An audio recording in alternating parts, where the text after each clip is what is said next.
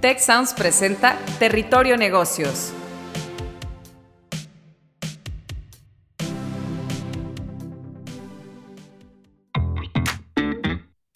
Bienvenidas y bienvenidos a un nuevo episodio de Territorio Negocios. Gracias por escucharnos y sumarse a la conversación con el hashtag Territorio Negocios. Mi nombre es Eva María Guerra, directora de los programas MBA en Monterrey y el MBA en Global Business Strategy, doble grado con UNC Charlotte. Con mucho gusto los estaré acompañando el día de hoy como moderadora con el tema El secreto de las patentes de invención. Y bueno, para comenzar sobre ese tema, tenemos como invitados a Alberto Méndez, profesor del Departamento de Finanzas y Economía de EGADE Business School, Fernando Portugal, director de propiedad intelectual de la Asociación Mexicana de Industrias de Investigación Farmacéutica ACE. Bienvenidos Alberto y Fernando. Gracias, Eva. Muchas gracias. Muy bien. Y bueno, pues la creencia común sobre este tema considera que las empresas que tienen más patentes son más innovadoras. No necesariamente esto es cierto. Tener muchas patentes no necesariamente es sinónimo de éxito. Lo cierto es que las patentes no son un fin en sí mismo, sino un medio para esta innovación, este desarrollo tecnológico. Entonces, ¿cómo podemos traducir patentes en éxito comercial?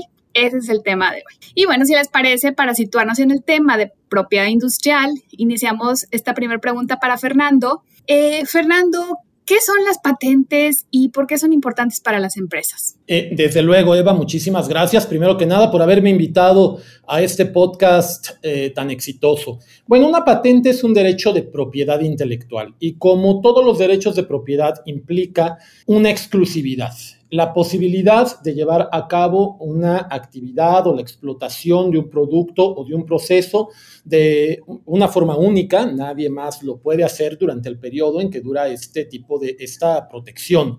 Eh, que es de 20 años eh, solamente, no es como por ejemplo el derecho de autor, que son 100 años después de la muerte del autor, no, estamos hablando aquí de un periodo de exclusividad eh, mucho más limitado que solamente de 20 años contados desde que se solicita la patente y pues bueno, ¿por qué es importante para las empresas? Bueno, no solamente para las empresas, en general para cualquier científico, para cualquier innovador, es eh, muy importante. Primero porque sirve como un incentivo, como eh, una manera de fomentar la actividad inventiva, la, materialización de, las, eh, de las creaciones de la mente. Es una forma que se tiene para hacer que tanto en el mundo empresarial, pero también en el mundo de la academia, en el mundo de la investigación, se eh, tengan alicientes para desarrollar innovaciones que por un lado pues se pueda recuperar una inversión, aunque por supuesto, bueno, también se eh, obtenga eh, alguna eh, utilidad importante de, de, ello. Pero sí señalo, no solamente son importantes para las empresas, son importantes para cualquier persona que esté vinculada a la actividad científica y que como producto de su esfuerzo, como producto de su trabajo, logren el obtener una invención que reúna los requisitos de ser nueva, de ser útil y de resolver un problema que se encontraba en el estado de la. Excelente, me gusta esto de que ser nueva, ser útil y que realmente esté resolviendo un problema.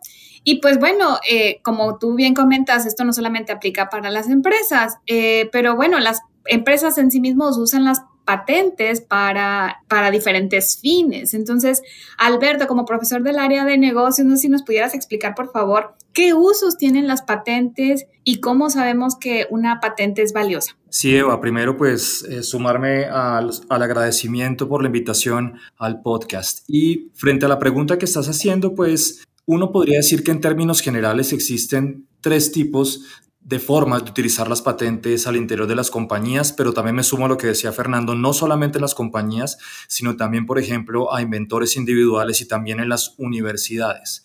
¿Cuáles serían esos tipos de usos que uno podría tener con una patente? En primer lugar, si las empresas o las universidades han generado conocimiento a través de investigación y desarrollo, a estas compañías les interesa evidentemente generar un monopolio sobre la producción, la explotación y la comercialización de estos desarrollos y evidentemente lo que ellos harán será generar una patente sobre ese desarrollo propio para tener la posibilidad de comercializarlo en el futuro.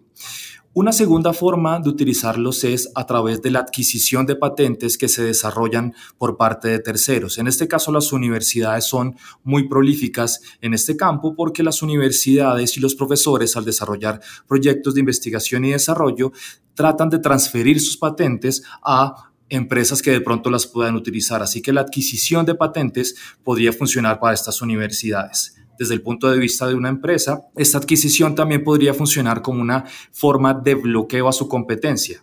Un ejemplo clásico de esto podría ser que una empresa de hidrocarburos podría adquirir una patente de una empresa uh, tecnológica que desarrolló un motor de hidrógeno, por ejemplo, para que la tecnología no se desarrolle en el futuro y la pueda bloquear. Y en un último, un último uso que podrían tener las patentes es como una forma de posicionamiento de las compañías en un sector tecnológico específico porque evidentemente cuando una empresa logra generar una patente, esto es un logro y un orgullo para las compañías. Pasa también mucho en las pequeñas empresas que cuando generan una patente, así no la exploten comercialmente, ellos muestran siempre este logro ante terceros. Y también me preguntaba Seba, ¿cómo sabemos que una patente llega a ser valiosa? Bueno, aquí digamos que las investigaciones eh, han ido por tres ramas específicas. Hay un primer punto de vista que es qué tan valiosa desde el punto de vista legal una patente. Y básicamente lo que uno podría decir es que una patente es valiosa legalmente si permite a los dueños de esa patente defender sus derechos de propiedad industrial ante un juez. Es decir, que la patente quede tan bien redactada que permita bloquear cualquier competencia de un tercero frente a este desarrollo tecnológico. Por otro lado, también podemos tener el valor técnico de una patente, que básicamente se trata de diferenciar el desarrollo que se hace de esta patente frente a desarrollos pasados que pueden estar patentados o no, pero que sean públicos. Entonces, si una patente tiene mucho valor técnico, básicamente se va a diferenciar mucho en la novedad frente a otros desarrollos en el pasado. Y finalmente, que es un campo en el que yo eh, he investigado un poco, es el valor financiero de las patentes. ¿Cómo podemos saber si una patente de invención genera valor económico y financiero para una compañía? Y básicamente lo que sabemos es que si se genera flujos de caja futuro o se espera que generen flujos de caja en el futuro para la compañía, pues podemos hablar de una patente que es valiosa porque le generará rendimientos y será capaz de cubrir en parte los costos de desarrollo eh, e innovación de esa misma patente. Muy bien, excelente. Entonces, una, una patente puede apoyar a generar conocimiento, eh, adquirir esas, estas patentes desarrolladas por terceros como una forma de posicionamiento y puede ser valiosa en el aspecto legal, técnico o financiero. Muy bien, y pues bueno, las multinacionales a menudo usan estrategias enfocadas en registrar sus patentes y en un país. Pero regresando contigo, Fernando, ¿por qué es importante ampliar la cobertura geográfica de las patentes? ¿Crees que las empresas del sector farmacéutico eh, necesitan cubrirse y tener esas patentes en varios países o regiones del mundo? Bueno, pues mira, en primera eh, tenemos que tener muy claro que el, ámbito de la protección de una patente es eh, regional. Eh, o más bien es local. una patente que es otorgada en México no significa que automáticamente por ese solo hecho podría tener protección en Estados Unidos o en algún otro tercer país. naturalmente que hay invenciones que pueden tener una explotación eh, intensiva, no solamente en el país del inventor, no solamente en el país, eh, eh, en el país donde se creó o donde se desarrolló ese producto. En México citamos muy a menudo el caso de González Camarena como uno de los ejemplos del inventor mexicano por antonomasia. Bueno, él desde los años 50, desde los años 60, ya tenía el interés precisamente de patentar su producto precisamente porque entendía que eh, en, un tercer país, en Estados Unidos, en otro eh, socio comercial de México o no socio comercial también, pues podría haber sido explotado y, em, generando ganancias para alguien pues que no tenía el mérito necesariamente de haber desarrollado esta, eh, esta creación de la mente humana. Lo mismo pasa en todos los demás ámbitos por supuesto, en todos los demás ámbitos de la, eh, de la actividad humana. Es parte, digamos, como de un sentido de, justicia, ¿no? A ver, si yo eh, invertí, si, eh, no solamente recursos financieros, recursos humanos, un esfuerzo importante, pues es justo que tenga esta retribución y muy específicamente en el caso de los productos farmacéuticos u otros productos que ameritan un proceso de investigación y de desarrollo tremendamente complicado, pues inclusive la expectativa de recuperar la inversión para seguir averiguando, para seguir investigando sobre eh, nuevos medicamentos que permitan hacer frente a los retos que la humanidad enfrenta en materia de salud, bueno, pues es necesario que esta protección, eh, que estos derechos de exclusividad se tengan de forma temporal, porque esto también es muy importante que lo tengamos claro, en, en varias partes del mundo, en varios, eh, en varios lugares. Por eso es que, bueno, pues el interés eh, de muchos eh, científicos, el interés también de empresas vinculadas a la ciencia, es que esta, em, es que esta protección se puede encontrar eh, en un espectro amplio de, de países. Alberto, no sé si quieras complementar la respuesta de Fernando. Sí, Eva, muchas gracias. Pues evidentemente lo que nos está diciendo Fernando es tremendamente importante. Tener la posibilidad de ampliar la cobertura geográfica de las patentes es fundamental para el último punto que te comentaba hace un instante sobre el valor económico de las patentes. Si una compañía farmacéutica, en el caso que, que usted está utilizando, Fernando, tiene la posibilidad de ampliar la cobertura geográfica, es decir, que su patente no solamente cubra México, sino que adicionalmente cubra Europa, cubra Japón, cubra China, puede tener la posibilidad de explotar esa exclusividad que le otorga la patente en estos mercados. Y eso evidentemente significaría, en el caso de que lo puedan hacer, eh, eficientemente generar mayores flujos de caja en el futuro. ¿Eso qué quiere decir? Que desde algún punto de vista, esa cobertura geográfica ampliada le generaría un mayor valor económico a las patentes de inversión. Muy bien, excelente, muchas gracias. Y, pues esto me, lleva a pensar con, con la reciente pandemia del COVID-19, pues que en la agenda pública estuvo este tema de liberación de patentes de las vacunas, pues para emprender la emergencia global. ¿Qué opinan ustedes de este tipo de estrategias de la industria farmacéutica? Si les parece, iniciamos primero con Alberto y luego cerramos con, con Fernando.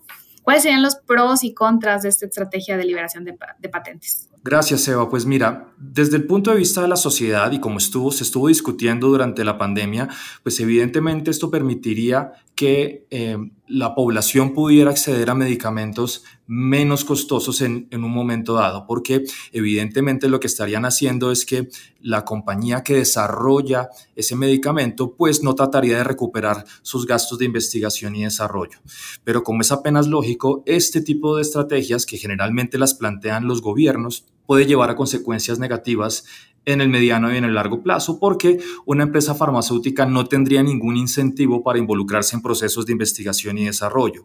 Y esto sucede básicamente porque no van a poder cubrir esos gastos de investigación y desarrollo con la venta de sus patentes eh, a través del monopolio que le otorgan eh, esta exclusividad. Entonces, básicamente no habría acceso en el futuro a nuevos medicamentos porque habría un desincentivo para la industria farmacéutica de generar estos nuevos eh, medicamentos. Y si lo ve uno desde otra perspectiva, hay algunas compañías ya no en el caso de las empresas farmacéuticas, sino en el caso automotriz como Tesla, que deciden utilizar la liberación de patentes como una forma de promover el mercado y de promover el cambio tecnológico, según lo decía Elon Musk cuando liberaron las patentes de Tesla en 2019. Entonces, el grueso de la población generalmente piensa que las patentes podrían generarles un incremento en los costos, pero en realidad lo que está sucediendo es que en el corto plazo, si no existiesen esas patentes y esa protección, básicamente no existirían desarrollos sobre medicamentos nuevos porque no habría un incentivo para las compañías farmacéuticas. Bueno, y por mi parte, no, no podría eh, eh, más que suscribir lo que menciona eh, Alberto muy atinadamente. Y solamente quisiera hacer algunas acotaciones. Eh, con motivo de la pandemia, no es que necesariamente en el contexto internacional se hablara de liberación de patentes a secas. Eh, existe, existe eh, bueno, hubo y continúa una discusión en, en, el marco de la Organización Mundial de Comercio para facilitar en su caso la expedición de licencias obligatorias de patentes, es decir, que se pueda utilizar materia protegida bajo esta figura de propiedad intelectual eh, sin el consentimiento eh, expreso del titular de las mismas. Eh, la verdad es que eh, muchos de los eh, problemas que esto traería han sido identificados por algunos gobiernos, por algunos de los miembros de la OMC que participan en las discusiones. Y en particular aquí quiero destacar la comunicación del 1 de noviembre de 2022 que fue expedida, que fue emitida por los gobiernos de México y Suiza. En donde en primer término ambos países expusieron que no había ninguna prueba fehaciente que demostrara de forma clara que la propiedad intelectual ha sido un obstáculo para acceder a los medicamentos o a las vacunas eh, que eh, tienen que ver con el COVID-19. E inclusive en la conclusión de este comunicado se menciona muy claramente que el tener eh, al régimen de patentes eh, no solamente no beneficiaría a, la población, no solamente beneficiaría en la lucha contra el COVID-19, sino que por el contrario, hasta podría suponer un riesgo de salud, precisamente por lo que acaba de mencionar Alberto, que el, el efecto no deseado, pero que podría resultar, es la falta de nuevos productos, la falta de innovación en la materia. Vimos cómo eh, dentro del COVID-19 todos nos empezamos a familiarizar con esto de las nuevas variantes, las nuevas cepas, y que ameritaban que hubiera eh, y que probablemente en el futuro también eh, eh, lo sigan siendo necesario, que se mm, mejoren las vacunas o que se adapten las vacunas, que se adapten los medicamentos a, a, las características de la enfermedad y, sobre todo de su, del virus que la, que la causa. Eh, entonces, bueno, pues eh, más que concentrarnos en cuestiones de propiedad intelectual, lo que revela la experiencia en varios países es que lo que se debe mejorar son los sistemas de compras de medicamentos que se realizan a través de agencias gubernamentales, es el reducir las barreras técnicas al comercio que impiden que eh, haya el flujo adecuado de los insumos que se requieren para fabricar los eh, eh, los productos farmacéuticos eh, relacionados con la atención a la pandemia y, por supuesto, pues mejorar las capacidades de logística y distribución de muchos de, los, de este tipo de productos, vacunas, pero también otros medicamentos. Hubo muchos países en África que enfrentaban problemas muy serios porque, bueno, efectivamente llegaba la vacuna a los puertos de entrada al país, pero por el hecho de carecer de, de adecuados sistemas de cadena de frío, sistemas de transportación eh, lo suficientemente rápidos para poder eh, acercar las vacunas a, la población, pues eh, estos insumos farmacéuticos, estos insumos para la salud, pues se echaban a perder y ya no se podían aplicar. Entonces, vemos que efectivamente hay retos o hubo retos durante la, la pandemia eh, para que todo el mundo pudiera tener acceso a las vacunas, pero relacionados con otras materias que no son propiedad intelectual. En todo caso, la propiedad intelectual, muy demostrado, quedó muy claro que era un... Eh, eh, que, es un elemento para fomentar la investigación científica que termina beneficiando a la salud de la, del, del género humano y no lo contrario. Muy bien, muchas gracias por ayudarnos a entender la aplicación de este tema de patentes en la industria farmacéutica. Y bueno, estamos llegando al final de este episodio. Me quedo con esta idea de que las patentes desempeñan un papel crucial en el fomento de la innovación, la, protección de la propiedad intelectual y pues son una herramienta valiosa valiosa y nos comentaban por ahí de, del tema legal, el tema financiero y el tema eh, técnico también. Y pues bueno, eh, esto, esto nos permite eh, proteger y comercializar las invenciones, pues de alguna forma de manera exclusiva. Muchas gracias, Alberto Méndez, profesor del Departamento de Finanzas y Economía de Negocios de GADE Business School. Gracias, Eva. Muchas gracias por la invitación. Espero volver pronto. Muchas gracias. Y gracias, Fernando Portugal, director de propiedad intelectual de la Asociación Mexicana de Industrias de Investigación Farmacéutica, AC. El gusto ha sido todo mío. Ojalá sea la primera de muchas colaboraciones mutuas. Gracias, igualmente fue una excelente conversación y esperamos pronto podamos tener la oportunidad de coincidir nuevamente. Gracias al equipo de producción también y a las personas que nos escuchan. Los esperamos de vuelta en nuestro próximo episodio. Si quieres conocer más sobre los sucesos de la actualidad política, te invitamos a escuchar Con su permiso. Estamos ante la batalla de política económica más importante de este sexenio. El podcast en el que nuestros expertos hablan sobre los temas más actuales de la agenda pública en México y en el mundo. Escúchalo en Spotify, Apple Podcast y Google Podcast.